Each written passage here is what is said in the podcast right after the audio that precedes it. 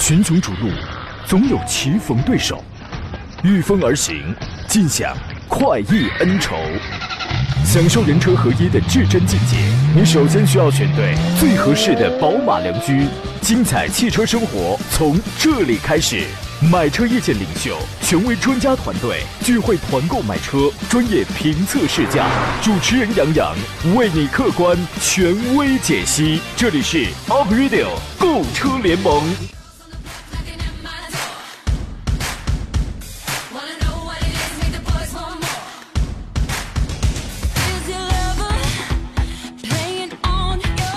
来，各位，咱们继续。欢迎在周三的上午时间，在这个时刻收听山东交广正式开发启航的 Aprilio 购车联盟。我是杨洋，早就来了。我在济南问候全省的汽车人朋友啊。今天这两个小时还挺过瘾的。你别说，这个自打北京车展回来，这嗓子不好了之后呢，现在做了两个小时节目也是气儿不喘，脸不红了，这是啊，怎么回事啊？病毒占领高地了，双脚离地了。天气呢，仿佛又恢复了热度啊。关注我新浪微博的朋友这个听众可能也都知道，最近呢，我一直在室外。试驾评测啊，都晒黑了，呃，然后去超市想买一点美白的这个护肤品呢，那销售员还夸我呢啊，你中文说的真好。这个是，今天我们直播一个小时，欢迎探讨研究一下选车买车的专业问题。直播间电话现在已经开通了，号码分别是零五三幺八二九二六零六零八二九二七零七零。我的这档汽车节目，我们是直接开通热线的。有问题您怕发个微信，有的时候您发文字可能也说不太清楚，呃，您可以直接打电话，我们聊一透彻，也可以通过文字，通过新媒体的方式跟我来取得联络。这档节目的主持人是最忙的啊，新浪微博我开通着，你可以关注山东交广杨洋侃车，现在。给我发问题，车友群我打开着，四八四二幺幺零零，你可以加入微信公众账号，两个我全部开放着，一个是山东交通广播，一个是杨洋侃车，两个都是微信公众号。后一个搜索呢，一个最简单的方式啊，因为你分不清哪个杨是怎么写，一个最简单的方式在公众号里面输入小写的拼音全拼杨洋侃车，你就可以找到了。每天我在上节目之前啊，包括节目以外的时间，我都要回复好多的问题啊，每天都在涨粉，真开真开心啊，这是。呃，今天做上宾的是来自北京的少卿奥迪总监少卿老师，你好，邵老师。杨洋好，听众朋友大家好，跟你分享一事儿啊，这个今天我被一句话深深的震撼了。嗯，说啊，说这个北大校长不认字儿怎么了？啊，蓝翔校长也不一定会开挖掘机呀，可不咋地，是吧？对吧？啊，主持人也不一定会做节目啊，对，是吧？医生也不一定回有那回春妙手啊。足球运动员也不一定他真会踢球啊，对吧？哎呀，说的我一身冷汗。那么，请问修车的一定会修车吗？嗯，那不见得。开修理厂的未必会修车。你看，开尤其开少卿奥迪这种这个这个知名连锁的，也不一定会修奥迪。哎，这样说合适吗？合适，合适。你你看看，你看看，这是你是一个特别豁达的人。哎呀，说的我是一身冷汗，你知道吧？你说是不是？谁都有提笔忘字儿、大脑短路的时候，对吗？赵老师，有啊。你看，那绝对有。嗯啊，你看赵老师回答了多么好啊！我经常会有这样的时候。嗯，经常会有啊。我倒我倒几乎是很少啊，因为我我不认字儿，笔都不怎么提。哎，所以不存在忘字儿。邵老师这种情况确实很少，因为他主要是不认字儿，这是。大头钉说：“哎呦，回自个儿家马上放开了，段子走起！我跟你讲，哪儿都不如自个儿家是最舒服。这档节目我说了算，我跟我跟我跟你讲啊，来，我们节目一开始，咱们待会儿跟大家来穿插的聊聊这个汽车圈里这些，尤其新上市的一些新车子啊，还有一些新事件，怎么聊聊？同时来看大家的这个问题。节目一开始，我们热线上有朋友已经过来了，我我们来听啊，来自济宁的徐先生，他的买车问题是什么啊？你好，哎，你好，杨老师，你好，你好，徐先生，来的很早啊，欢迎您，谢谢。然后那个。我想咨询一下，就是宝马 X 一，就是尊享型的那个怎么样的车？尊享型是三缸的还是四缸的？呃，一点五的那个就可以，我觉得。三缸的是谁开？有什么要求呢？呃，我开。啊，就是您开是吗？嗯，你之前有试驾过吗？试驾过。你觉得它噪音大不大？抖动抖不抖？呃，当时是。我那个是二试了二点零 T 的，二点零 T 的以后我我就提出来，然后就是当时说那个一点五的抖不抖，他就又给我开了一款其他那个其他的就是一点五一点五 T 的，然后车让我试试抖不抖，倒是没有感觉到明显的抖。他给你的应该是一台宝马一系的三厢是吧？啊对。哦，呃，邵老师，您对于这个车的评价是什么样的呢？那他看上的应该是这个宝马叉一是吧？对，叉一三十万三千八的这个分享型。哎，他为什么没给你开叉一的试驾车？是因为没有吗？是，他有二点零 T 的，没有一点五的。啊，反正发动机确实都是一样的，倒也是。呃，邵老师，您继续发言。呃，我觉得三缸的发动机，因为我家里有一个三缸的宝马的这款 mini。哈，嗯。呃，我我的感觉呢，是一个是噪音偏大，在一个怠速的时候，确实这个有抖动。嗯。我觉得吧，您还是一定要试一个这个宝马叉一的现车。嗯。呃，感觉一下能不能接受。加速的时候，低速的时候呢，能感觉到明显的发动机噪音会偏大一些，稍微快点会好一些。嗯。但我的建议呢，因为这个呃尊享型的和这个二点零 T 的、一点五的跟二点零 T 的呀，它的价格大概平均差三到四万。嗯。呃，其实我觉得为了有更好的这个驾控体验嘛，包括乘坐的舒适性、更好的动力，您我我给您的建议是，最好还是看二点零 T 的。嗯，最好是买两点零 T 的。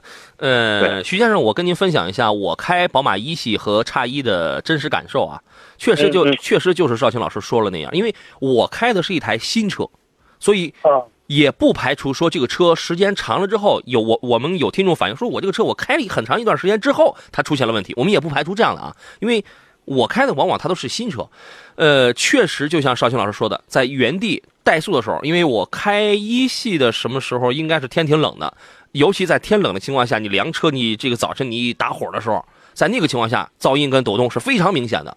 但是你要车热了之后，你开始走起来之后，它就要好一些。你几乎能听到噪音。你在猛加速的时候，因为它它那排量小，动力一般啊，所以你猛加速的时候，你能听到那种声嘶力竭的那个噪音。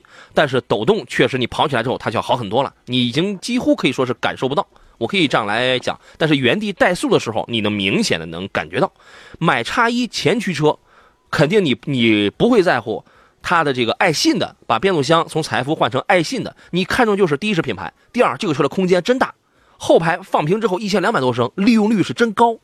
第三呢，无论是前驱还是后驱，它都是宝马，好开，这一定是宝马一直在追求的一件事情。那么现在你，我觉得你最好去找一个。三厢的呃，那个三缸的叉一试一试。哦，这样就是试一试。那四 S 店不提供的话，我们自己找是吧？你换家店吧，宝马店不有它不有的是吗？呃，其实其实我觉得在宝马四 S 店的话，这个车它有的是，有客户来保养了，哪怕说在车间里边坐上去感觉一下，我觉得这个还是完全可以的。但实际上这两款车除了排量。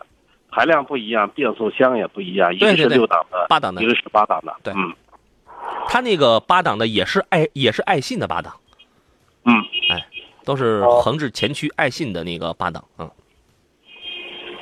哦，哦，这样是吧？对。然后它那个轮胎是零胎压也可以走的是吧？什么？连胎压都都连胎压都可以什么？零胎压也可以也可以行驶了是吧？啊，对对对，宝马宝马一直是用的是零胎压那个行驶的那个轮胎嘛。一直一直一直一直都是这样的。哦，还有一个疑问就是说，我看就是我们我是济宁的哈，我看济宁的价格和那个北京的价格怎么悬殊那么大呀？哎，这个事儿请请邵老师来说一说。网上看的吧？对，肯定从网上看的。嗯，对，网上这个数据是不实的。呃，您实际到店了，他未必能达到那个数据。嗯嗯。哦，那你你比如说汽车之家，我从汽车之家上看到。汽车之家上，哪个网站都没有。尊享型的它一，然后一点五 T 的，然后是在十七万左右。我跟你讲，哪个网站都没用。它它是为什么？因为网站的盈利模式啊，它是收取会费，你得交钱。完了之后，我给你一个后台，然后你自己可以网上传传一些什么东西，你的报价什么这样一类的事情。不排除啊，因为有的网站是其实不排除人家那个管理是很严格的，对吧？嗯。但是呢，你有的经销商他为了招揽客户，你知道吧？他会把这个价格，他会报的特别的低，但是呢，尤其是因为全国人都知道北京买车便宜嘛，北上广买车便宜嘛，那你要问清楚他有没有附加条件啊？是，你比如说附加条件是不是我得捆绑，我得必须要我要买多少钱的保险啊？这个价格必须得是分期的价格呀，对吧？啊，呃，它一定便宜，为什么呢？第一是那儿的经销商的资质可能高，另外经销商数量多，竞争惨烈，它一定是便宜的。但是你要你要说一台车差价如果特别大的话，那这个。就得怀疑啊，嗯，所以买车这个东西不能从网上看价格在我们济南提车大概多少钱啊？啊，这个你去问他们经销商啊，您在经销商处问。济南应该前段时间就优惠至少是三四万了吧？哦，哦在指导价的基础上，你优优优惠三四万是吧？对，哦，具体情况问你具体情况你问一下经销商，因为关于宝马这样的车的价格啊，可能每个月它都不一样，每个月不一样，嗯，啊好吧？好的好的，谢谢啊，杨老师。好嘞，再。见，好嘞，拜拜。哎，你说邵老师哎，有多少人都是都是盯着网上的价格去买车呀？反而让自己其实挺痛苦的。呃，网上的价格是非常不实的。对，其实这个，呃，因为我在北京这边已经十八年了，十八嗯年，呃，就说这个，尤其是一定要看好是四 S 店，嗯，这个很重要。对对其实二级经销商把骗这个外地的客户非常的多，嗯被骗了以后，就说，比如说这个，呃，亚视，北京的亚视，还有这个。压根儿就不是那个正规的四 S 店，嗯很多是二级经销商把这个大老远这个全国各地的客户骗过来买车了以后，这个价格呢从合同造假，就是从合同上做手脚，最终让客户买到的花的钱比四 S 店还要多。对，而且投诉无门，这个对啊，好嘞，请各位注意吧。咱们先进入广告，马上回来。好了，这我们继续回到节目当中。最近要买车、要换车的朋友啊，可以等一等山东交通广播和奥图猫的汽车电商节。呃，时间是两天，五月十九号和二十号，在济南经四路的万达广场，山东交通广播携手奥图猫电商平台推出了五二零表白一下为爱而购汽车电商节。届时呢，山东交通广播的主持人胡明，我武红将携手上汽大众、北京现代、荣威、哈弗、斯柯达、日产、大通、上汽大通、宝骏等品牌。呃，亮相汽车电商节的现场，为诸位带来购车惊喜。这次活动呢，不仅给大家来来提供线上的这个专业的买车指导和一对一的咨询服务，还可以跟随我们来参与现场活动，更有门票礼、抢定礼、互动礼、现金礼、订车礼啊、门票抽奖、订车抽奖和最终的终极大礼八重奖品，一一定让你满载而归。想了解汽车节的专属优惠，您可以拨打报名电话四零零六三六幺零幺幺，或者山东交通广播官方微信回复数字阿拉伯数字五二零，了解详情就可以报名来参加了啊。来看看诸位的这些个问题。清新独恋说，请帮我评价一下宝骏五三零的手动舒适版的这台车。呃，我觉得舒适版的在手动挡里边，舒适版真的是最合适的一个配置了。邵老师觉得呢？嗯是舒适的，我觉得性价比相对要高一些。嗯七万出头，因为你买宝骏这样的牌子呀，你要花太贵了也也没什么意思。之前我说过了，十万和十一万的顶配与次顶配的那个五三零后悬架给你换成了多连杆的独立后悬架了，对吧？一点一一点八升配五档半自动，这个呀，说实话，嗯最好别买了，最好别买，因为它五档半自动啊，这个养护成本虽然低，但是它是个过渡产品，对吧？你要真要买自动挡的话，你就买一点五 T 的那个六速的哥特拉克适时双离合的那个很平顺，特别平顺。然后呢，要么你就买手动挡，买手动挡的嘛，七万多的那个手动舒适版配置是最合适的。虽然它不见得多高，但是你会发现，你添个六千多块钱，你买那个手动精英型，其实也就是多了个倒车影像，多了个，大概是多了个液晶屏，别的应该没什么。这六千块钱我觉得不太值，对吧？你你买一个手书，你自己回来改改加个倒车影像，那也用不了六千，也用不了。啊是，其实现在市场的倒车影像的价格都很便宜，大多数单独就装一个倒车影像的话，一千多块钱，对，呃，大概的多个品牌的都能装。嗯，对啊，科迈罗说下周的这个活动有电动汽车品牌吗？呃，这个还没定啊。我们要是这个有这个新能源品牌的话，一定会跟各位来这个在节目上第一时间来进行发布啊。渺小说，杨老师，我我就咨询过你，对我一看你这个问题之前就问过啊。他之前看的是一八款的博越智雅版的两点零手动挡啊，昨天节目还跟你还说这个了。然后呢，后身边的朋友告诉他呀，不如加点钱直接买自动智雅的。那自动智雅的，那那这个肯定它自动挡它是主流啊。他说差两万呢，自动智雅是一点八 T 的，对吧？很纠结呀、预算在十一万落地，十一万落不了地，这个又去十一万你你是裸车呀，你还是要办完手续啊？你这个车你办你办不完，又去看了荣威的 R 叉五的一点五 T 的手动尊贵，我该怎么来选？请帮我分析一下，您怎么看呢呃，荣威的什么？？RX 五那个一点五 T 的手动挡。然后呢，还有这个吉利博越呢，他一开始看了是这个，呃，这个这个这个这个两点零的那个智雅，然后后来他朋友可能是给他推荐是一点八 T 的那个手动的智雅，啊，哎，你看的是一点八 T 的手动还是自动的智雅？应该是手动的吧？手手动能便宜点，大概是一八款，昨天说优惠几千块钱，你就算优惠五千的话，是十万十万四千八，差不多，十万十万四五千吧，嗯。呃，一个是智雅，然后一个是荣威的 RX 五。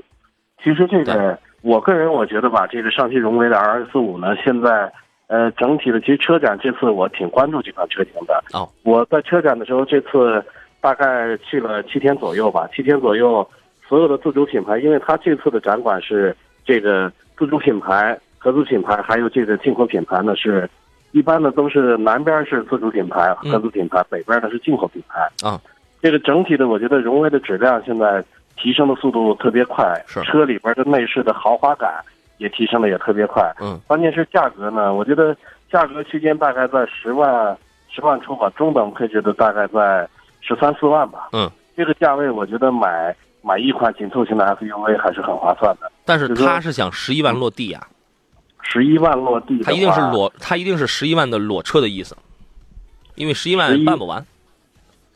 要是十一万裸车的话，我觉得他可以买一个这个手动的，嗯，二点零 T 手动的，呃，嗯一点五 T 手动的这个。啊，对，他就选这个嘛。嗯然后但他、嗯那他那个智雅版的博越也一定是一点八 T 的那个手动的那个智雅版，一定是这样的。嗯，就是这辆车，您会怎么来推荐呢？我还是要我来推荐的话，我会推荐这个荣威。嗯，荣威毕竟它是呃，基本相当于是合资品牌，嗯嗯，这个整体的我觉得豪华感要比这个智雅的豪华感要强一些。是吧？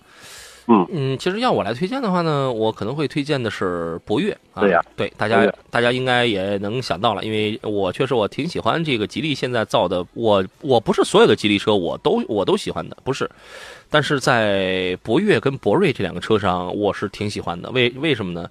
都开过之后吧，就觉得品质的提升确实非常大，非常大，简直可以说是现在吉利家里边车的这个顶级水准了。顶级水准了，就就是目前的这个吉利水准来讲，我我会觉得博越的 1.8T 呢，OK，它会它会多耗油，差不多百公里应该比那个2叉5的 1.5T 的手动大概一升多吧，一升多油。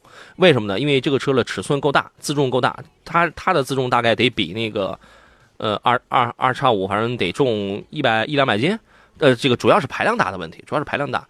但是如果你跑的不多的话，嗯，百公里多耗一升多油，但是它给你换回来的是动力挺充沛的。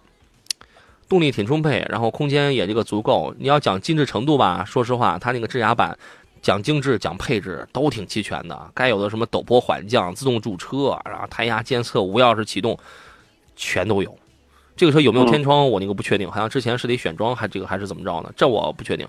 反正配置也挺好，关关键是动力很好。你要是夏天啊，你有的时候你开一个 1.5T 的车子，反正确实挺费劲的。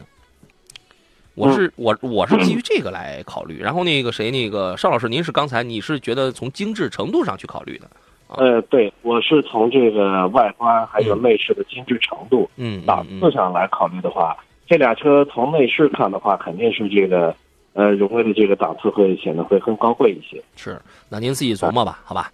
呃，看下面的问题了，Tom 他说这个呃，I'm Lucy 哈，奥迪 Q 三跟宝马 X 一如何选择？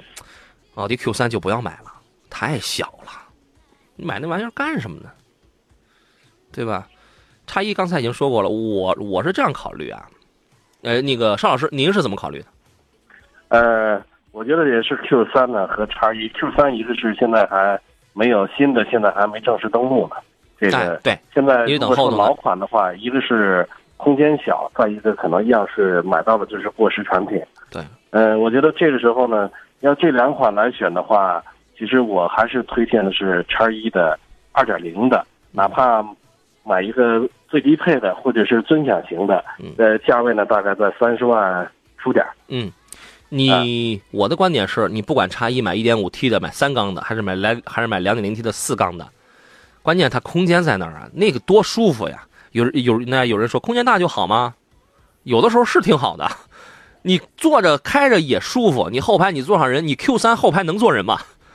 啊，那玩意儿你你二你同样你是二十几万出头，你买个一点四 T 的一个 Q 三呐，排量小，空间还弱，所以我觉得这个 Q 3呢，原来都是小姑娘，我们单位这个也有，就是这个小姑娘人家自己开个车，你上下班那，你开着行啊，对吧？这个因为那个时候还没有国产的叉一呢。那时候还还得没有，你看现在国产国产叉也有了之后啊，我我我真的觉得，除非你觉得这个宝马的品牌过于张扬，或者说你不喜欢这个三缸，或者不喜欢由后驱改了前驱，你情绪上接受不了，你有可你有很多的原因，这个都可以都没问题。但是从产品力上去讲的话，Q 三现在已经不值得购买了，已经不值得购买，已经很老了，已经到了末代了，马上 Q 三要换，更小的 Q 二也要换，但是那个时候可能会叫 Q 二 L 啊。这个咱们就不再说了。呃，蜜汁尴尬说，能给评价一下关注正向研发的奇瑞的车吗？我一直关注的是奇瑞的瑞虎八和关注和观致五啊，能给解释一下吗？你是就是特别喜欢这个是吧？我还写过一篇评论，就是关于那个奇瑞呃不那个对，就是奇瑞的瑞虎八，可以到杨洋侃车的微信公众号上，我忘了我是我我北京车展我一共就写了三篇。连载三篇，我忘了是在第几篇当中出现了这台车的，你可以去看一看。我觉得空间空间大，对于十万的 SUV 国产 SUV 来讲，空间大，配置高，动力比较强。反正不是 1.5T 呢，就是 2.0T，这个一定不是问题，这个一定不是问题。那么问题在哪儿呢？我觉得瑞虎也好，观致也好，它的问题基本上都是一样的，都是奇瑞现在正在发生的问题啊。邵老师，您会怎么来考虑呢？嗯，对，这个奇瑞的，我觉得它有一个特点就是。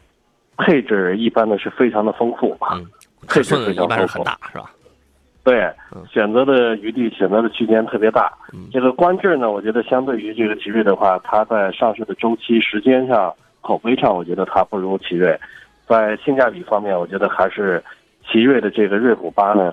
呃，目前从账面的数据来看的话，这个瑞虎八还是比这个呃观致五可能性价比更高一些。嗯。你可以等一等，你可以等一等。我我那个吐槽的那一句话，往往就是什么呢？就是我担心这个车买了之后，你以后不知道上哪去搞售后去，你知道吗？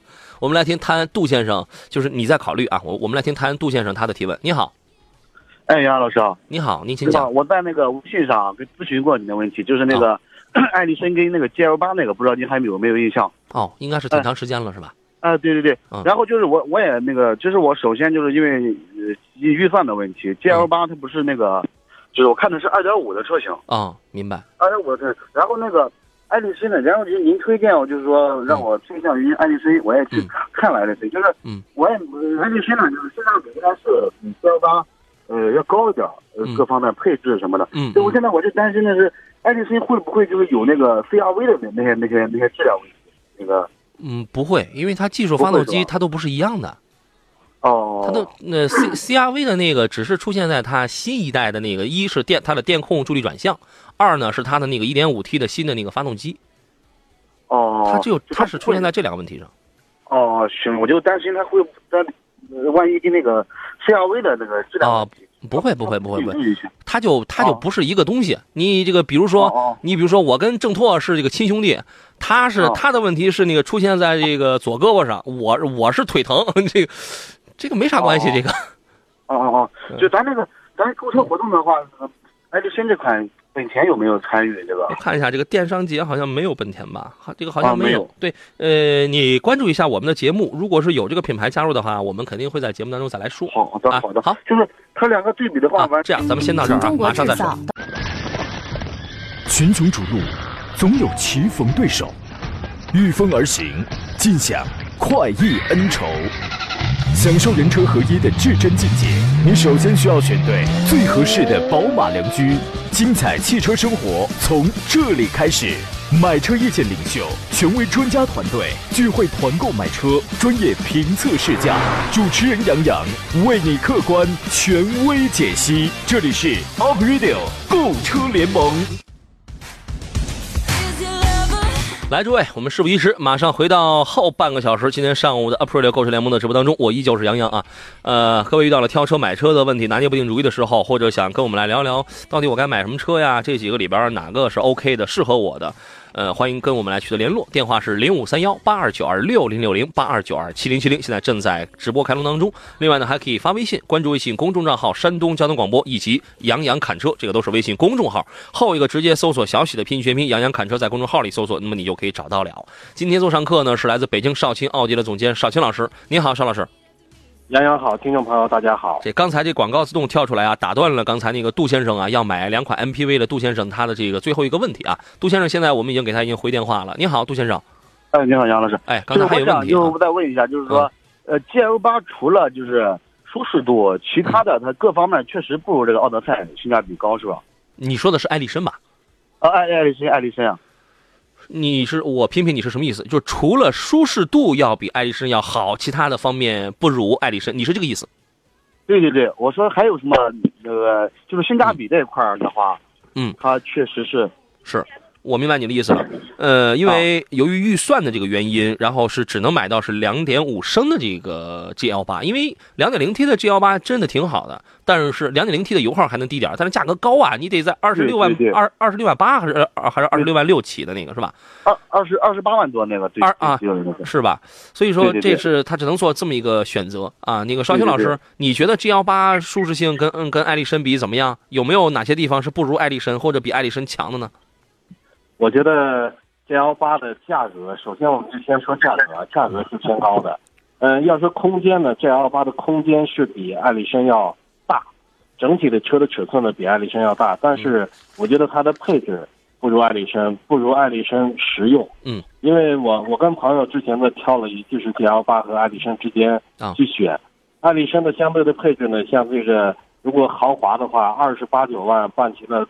小三十万吧，能买到 LED 大灯，这个车门呢都是呃电动的车门，嗯，就说它的配置已经非常高了，而且车里边的很多的储物空间都非常的实用，嗯，呃，尤其是我最看好的是它的第三排座椅，一翻整个座椅全部翻到底板下面，它是一个呃第最后一排座椅呢完全放平了，嗯，呃，就说拉人还是载物都是非常的方便，嗯、而且性价比极高，还有优惠，嗯。嗯，所以最终的结论，你也觉得，其实，在与其选两点五升的 G L 八，不如选一个两点四的，其实配置能挺能很高的一个艾力绅了。嗯，好的好的。就最后一个问题，就是杨老师，因为我开了是七年的那个马自达了，嗯，我想问一下，就是马自达八现在还还值不值得购买？马自达八应该马上它要出新款。哦，马上要出新款。哎，嗯，你容我想想，北京车展展出的是马自达的 C X 杠八。啊，对，我说是那个原来的商务啊，对对对，嗯，马自达八应该有没有什么新消息啊？应该应该没有，马自达八应该不会出什么新款了吧？哦，呃，邵老师，你有你有什么内部消息吗？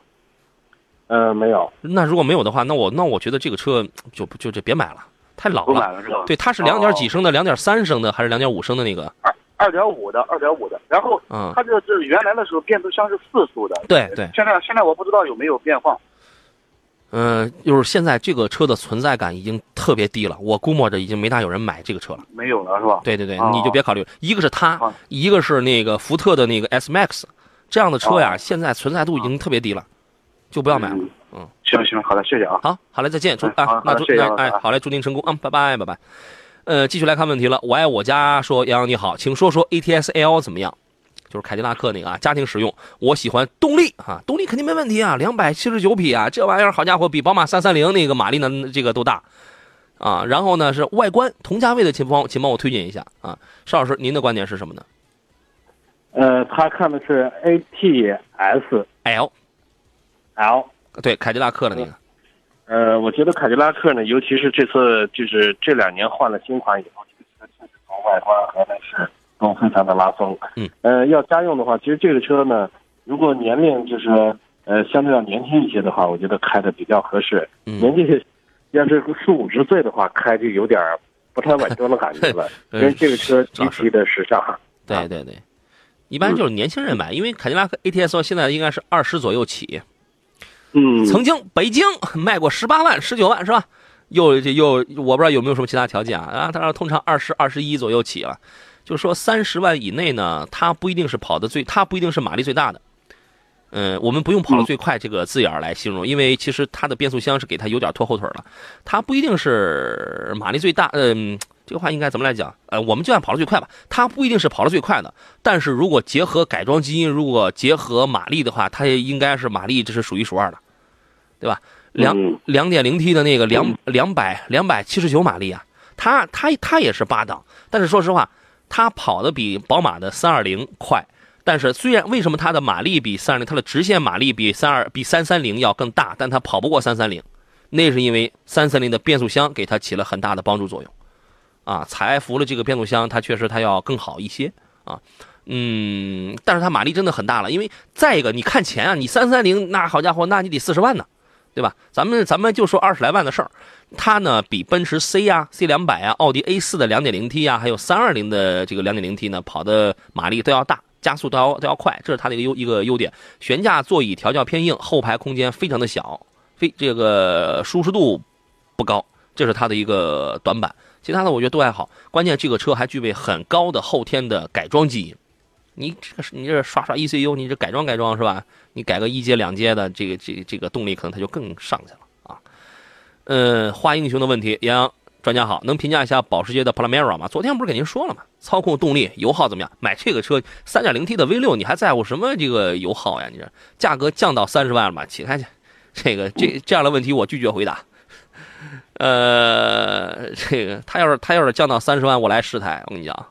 然后我其中九台我全卖给邵老师，嗯，我自己留一台就好了。嗯，我得等它降到二十万。然后你也买十台，你卖给我。行，那咱俩会成功的啊。小刚的问题是，请评价一下二零一八款的斯柯达速派啊，舒适版这款车。呃，什么什么车？斯柯达的那个 Super 速派。斯柯达的速派。对对。我觉得整体这个车就是十六万就。这个，首先是这个斯柯达，这个也是，呃，它是肯定是进口版的吧？没有没有没有，斯柯达这个它就是十五六万，你想它能是进口车吗？嗯，我觉得也是上市的非常实用的一款吧，就是说作为家用来说，这个价格区间非常实用的一款车。嗯，而且这个，呃，斯柯达呢，现在趋势有些要这个赶超这个大众过去的系列车的这个趋势。嗯，它现在所有上市的新车呢。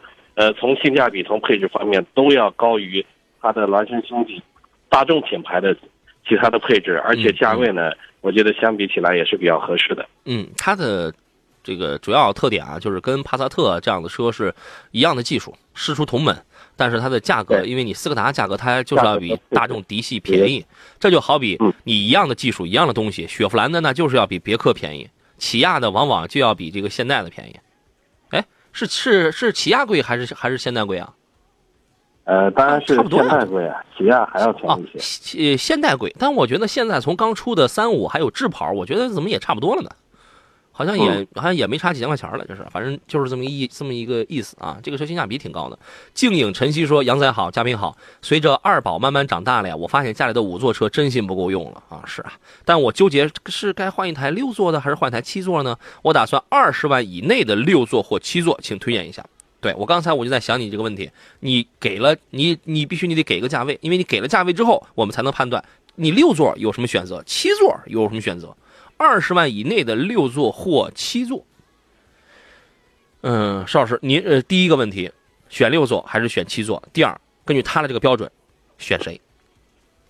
呃，其实要是选择 SUV 的话，就是说整体来说要选择 SUV 的话，七座，呃，看似这个七座虽然说能坐人，这个能坐多坐，但实际上这个如果坐了人以后，最后一排的空间都非常的小。是。我我觉得要选的话，这个价位选择 MPV 会好一些。对，所以啊，所以对，所以他就想要 MPV。嗯，MPV 我觉得合资品牌的这个二十万左右有点够不到，有点够不到。其实这个呃，爱丽绅呢，我觉得作为家用的话，这个非常的合适，但是它的价格区间都得在。二十大几万办起了，接近三十。呃，本田奥德赛现在入门的话，应该在二十左右或者二十以内了吧？嗯，呃，但它是一个最低配置的，但是实际的品质它还是奥德赛的品质。嗯，嗯，那我觉得奥德赛如果这个价价格区间能拿下的话，我首推的还是奥德赛。奥德赛对，然后呢，你先说选六座还是选七座？我觉得六座就够用了，因为七座。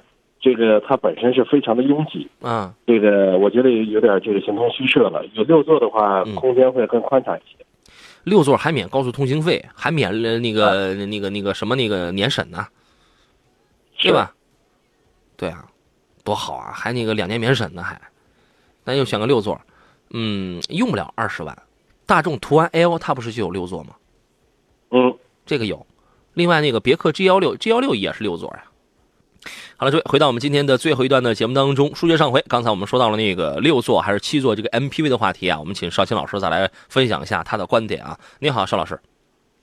大家好，听众朋友大家好。嗯，呃，请您继续。您刚才想表达一个什么事儿？咱们说到了那个用不了二十万，其实六座当中它可以买途安 A.O 和别克的 G 幺六，啊，这这俩车都是用不了二十万。呃，也我我给其实推荐的是那个低配的奥德赛。啊，对，这是 G 幺六呢，其实买六座的也可以。我觉得也能六座可以的话，就不要买七座，嗯，因为七座会带来更多的麻烦，嗯，而且这个在空间上，其实最后一排如果挤三个人的话是非常不合适的，嗯，嗯，所以第一要尽量选个六座车型啊，对，啊，然后呢，这个呃有什么车推荐呢？您还有什么补充吗？呃，我推荐如果说。呃，买低配的话可以买奥德赛。如果说要配置能买的稍微合适一些，也可以考虑别克的 G L 六。嗯，G L 六你就摆你就摆脱不了你入门是那个三缸的这个问题，是吧？嗯，是对。相比而言，途安 L 啊，这个要更稳定一些，这个确实要更稳更稳定一些。其实还有一些其他的选择啊，你这个比如说那个，但是仿佛就不太适合家用。你比如说上汽大通那个 G 幺零，那那玩意儿这个。你那个对两点零 T 的动力也好，但是十六万多起，这做工也太这个这个也太大了，然后做工也不见得有多么的精致，是吧？你这玩意儿，那你要是你要是家里有还有别的车的话，你这个倒那倒是行，对吧？不然的话，总感觉不像途安 L 那么侧重一款家用车啊。这个那个你可以琢磨琢磨，你可以琢磨的，要么就买。奥德赛，要么就就就那个往下来走的话，就是买这个。Promise 说 G M 八也可以啊，对，G M 八是我们上半上一个节目我们那个说到的，买个十八九万的也还有点配置。G M 八的第二排的舒适度确实很好，确实好。呃，他刚才是不是说二孩这个逐渐大了？这个孩子要坐安全座椅嘛？第二排他那个第二排如果 G 幺八的第二排如果用来放安全座椅的话，其实就就有些浪费了。因为它主要是给成人营造那种舒适度的，它不是给孩子来做安那个安全座椅的。但是，那你又不可能把孩子放在第三排，对吧？所以说，你要综合考虑这样的一些个情况，要这个综合考虑的啊。呃，有网友说，老师，我的问题快看一下，节目就快结束了，我没收到，我至少我我没发现你的问题，因为这档节目的问题太多了，有有的时候我们看不完。据说名字太长，容易拖网速。说你好，杨，请深度评价一下标致四零八的那啊那款车挺好的，标致四零八。呃。您的观点是？这个杨洋，标致是四零八，因为这个标致他是看的是 SUV 的车型，然后价格的区间呢在啊，没有四零八还是四零四零八呀？就那个轿车嘛，原来两点零、一点八，现在应该是有一点有两点零和一点二 T 的吧？我记得入门应该是一点二 T 的，呃，还有一点六 T 的。对他的，因为我身边有一个朋友，好家伙，他特别激进，他有一年买了个一点六 T 的一个顶配的，嗯，啊。他看的是轿车的四零八，对，其实这个排量呢，其实它还有这个自然吸气的，也还有一点八的自然吸气的，嗯，一点二、一点六、一点二 T、一点六 T，嗯，还有这个一点八升自然吸气的，嗯，如果是这个车的话，其实这个一点二 T 的呀，其实我看过很多的车型，嗯，也开过很多的一点二 T，嗯，呃，从这个账面的数据来看的话，它的马力其实是够，但一点二的，呃，开起来了跟这个。宝马的这个1.5的这个感觉其实类似，但我觉得噪音比它还要大。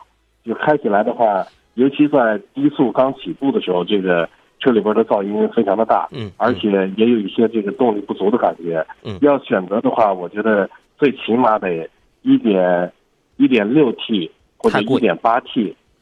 如果有一点八 T 的选一点八 T，最起码得一点六 T 的这个起步。它是这样，四零八现在呢，第一。它在市场的销量跟存在感已经特别的低，为什么呢？原来，对，原来大家会觉得，哟，你这你这接近四米八的这个这个车长，我花十多万我能买一个特别大的。那个时候大家是图大，以及他身边的对手没那么大，对吧？后来呢，慢慢的，他身边的无论是日产的新轩逸、卡罗拉，反正还稍微还那稍微小点以及马上要出的这个朗逸 Plus。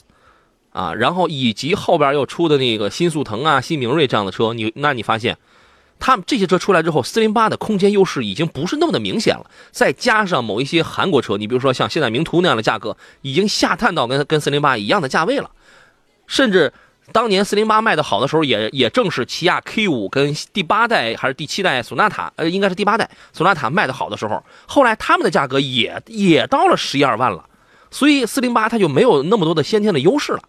再加上呢，这是之前的原因，再加上现在的四零八，我说实话，这个排量也是有点奇怪啊，一点二 T 的配一个三缸机，这个其实挺费劲的。然后呢，一点六 T 的挺好，动力是真好，但是太贵。你要，所以你要看它优惠幅度如果大，现在优惠完了之后你能接受的话，那个加速是挺好。一点八升的油耗高，一点八升是它唯一保留它曾经的上一代的排量，油耗又高。你在市区开，你怎么地也得十一升油左右吧，差不多。一点八一点八升这个自动的话，其实也十一升也不算特别高，可能有人会开一个更高的一个成绩。所以说现在这个车呢，已经至少不在前边几个阶梯上了。如果你想选空间大的，其实你有你有其他的有一些。选择啊，这个咱们咱们咱们不说了。呃，鹏程万里说，杨仔说说雪铁龙的这个 C 六吧，C 六也是一款即将被遗忘的车子了。不是因为它不够好，中大型，它就好比是三四十万的凯迪拉克 CT 六，这俩哥们儿的待遇是一样的啊。只不过它是在二原来在二十多万的这个这个区间混的，也是因为销量不行，完了这个中大型，然后空然后哐哐的降降价，不是因为它不好，是因为它身边的对手太好。这个车您您会喜欢吗？呃，车首先是我开过这个车，很不习惯啊。为什么呢？雪铁龙前期的这个，呃，一个是在操控上，这个尤其是法系的车，我觉得在操控的感受上，和这个其他的德系了、美系了、日系了，确实，呃，开起来感觉不一样。尤其是他们家族里边还有一些这个，呃，像这个 MPV 车型了、SUV 车型。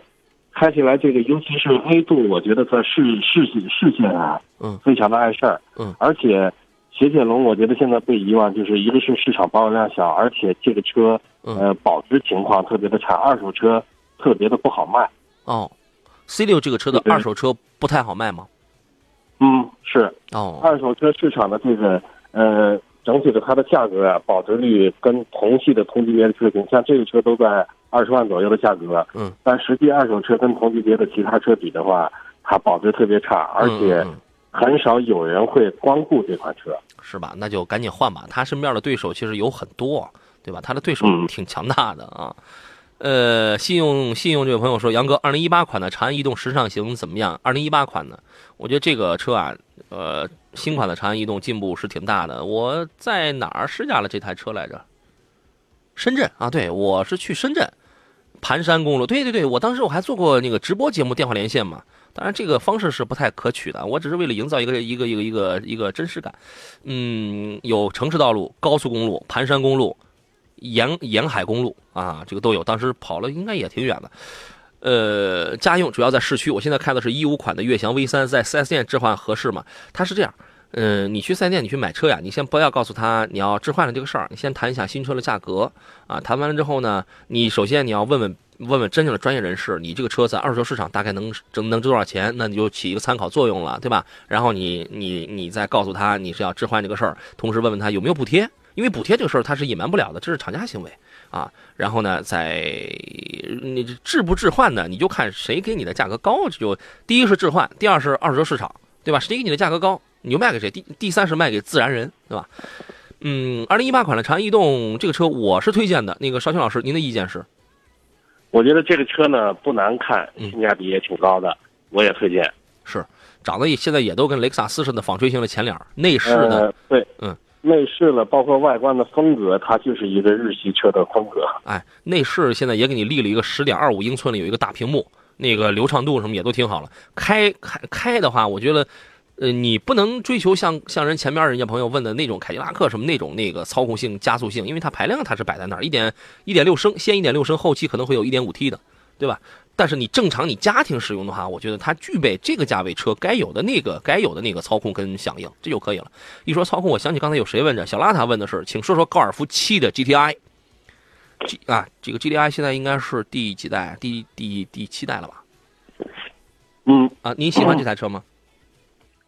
呃，我喜欢，但是，呃，这个 GTI 的价格啊，一直跟同级别比的话，我觉得这个价格不太合适。就是玩的车。就说这个，对它并不是一个呃纯家用的车。GTI 呢，它是一款这个，呃，用我们这个俗话就是扮猪吃老虎的一台车。这个车的在动力性能方面是非常的优越，而且操控也非常的好。对，呃，只是说它的空间呀，在家用车里边算空间是非常小的。嗯，而且噪音也可能会相对要偏大一些。这是一个玩具。对，啊，这是一个玩具。开这个车的人就是不要空间，就要噪音。嗯，啊。呃，而且底盘也因为它的操控性能好，它的底盘也是要偏硬的。哎，呃，我个人可能并不喜欢这运动款的车。哦。呃，而且我觉得它的价格可能会偏高一些。对，这个反正它它属于是一个玩具车嘛，对吧？对，这个你切换运动模式的时候，我记得我有一回开的时候，呃，大概是我就看那个转速表。差不多在全油门的情况下，在应该是接近七千转了。七千转的时候，然后它那个升档，就是整个的那个都是非常平顺。低档位的时候，二档、三档的时候，那个那个那个推背感真的是特别的强。虽然它也用双离合，不，哎，我为我为什么说虽然它也用双离合，就是双离合真正的这个作用啊，你要是弄好了之后，它的这个动力传递是非常好，是是是是非常平顺的。